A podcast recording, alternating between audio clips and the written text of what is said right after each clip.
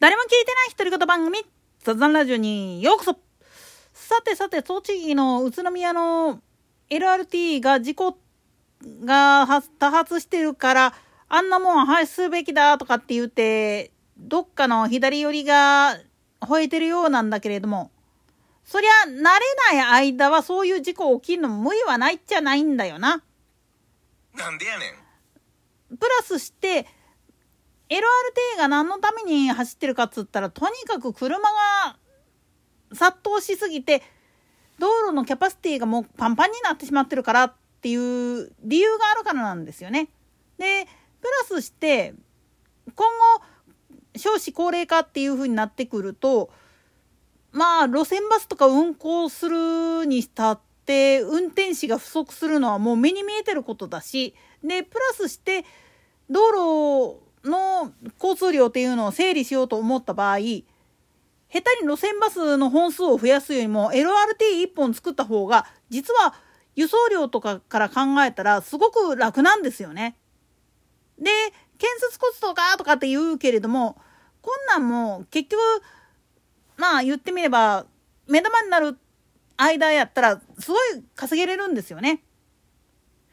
飽きられちゃったりしてるともううんっていう風になるかもしんないけど、今のうちだったら、ペイできる可能性ってすっごくあるわけなんですよね。つまり、先見の明がある人であれば、何のために、まあ言ってみたら路面電車っていうか LRT っていうのが今再注目されてるかっていうことに気づかないといけないんですよね。それともう一つ、公共交通機関っていうのは、今は本当に鉄道事業者一社だけで作れるようなもんじゃないんですよね。なんでやねん。特に、まあ、普通の鉄道会社だったらもう、踏切をなくしましょうっていうことで、交換にしていってるわけですやん。なら、それをするための工事費用っていうのが、すごく莫大になってきてるわけなんですよね。土地の、まあ言ってみれば取得にかかる費用っていうのも考えていったら、それこそ本当に、もうほん、今のまあ言ってみたら資本金で足りるかどうかっていうのがもうわからないんですよね大手でも。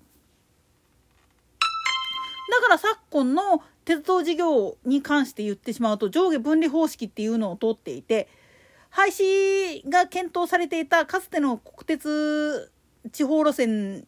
がいわゆる三石に移行していったっていうのもそういう背景があっての話なんです。特に地方交通としての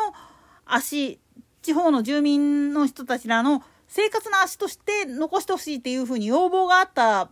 エリアがそれに見合うだけのまあ言ってみれば女性とかを自治体の方で出せますかっていうふうに言われて泣く泣くまあその条件を飲まざるを得なかったっていう背景もあるんですよね。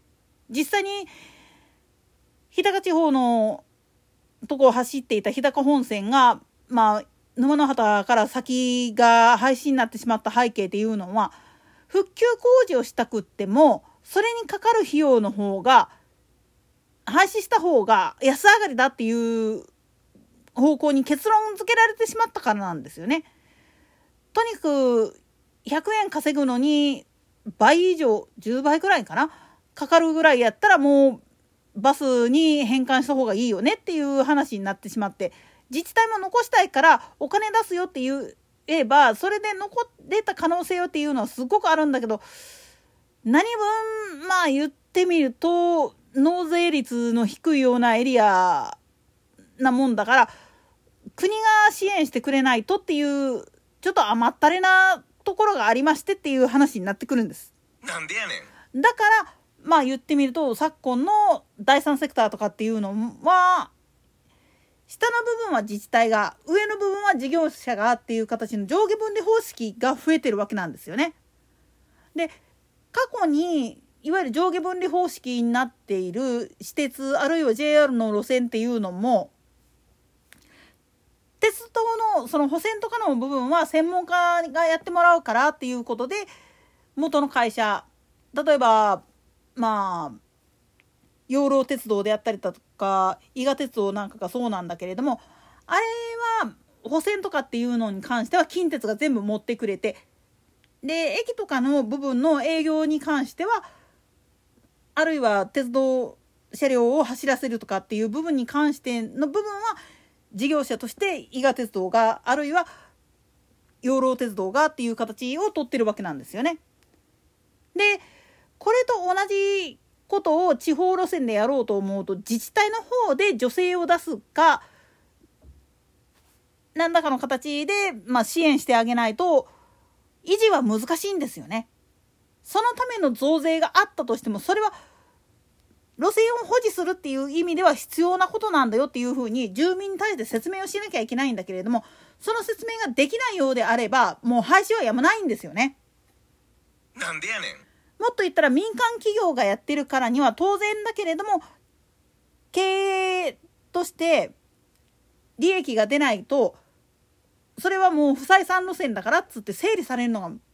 もう決まってることなんですよね。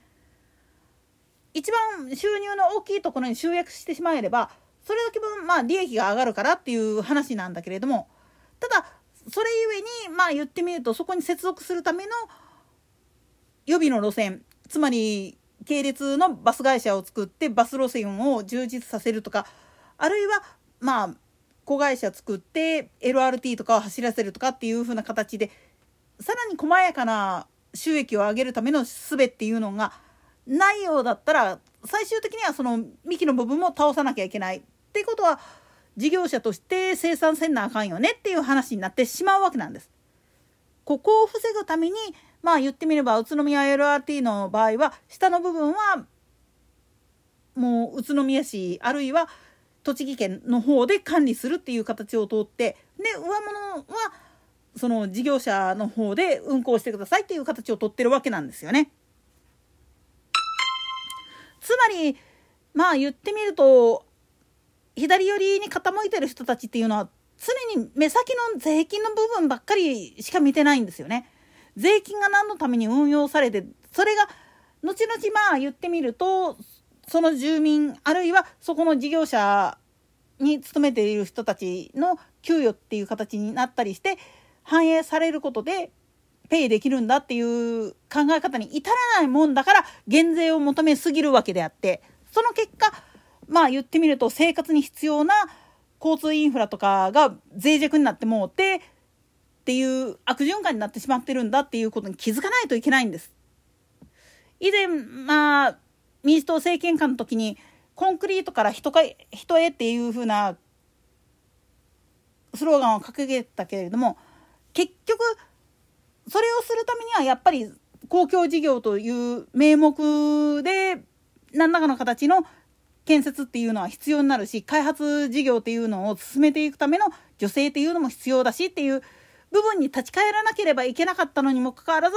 もう目先にとらわれてしまって事業仕分けをしてしまったことでいろんなものが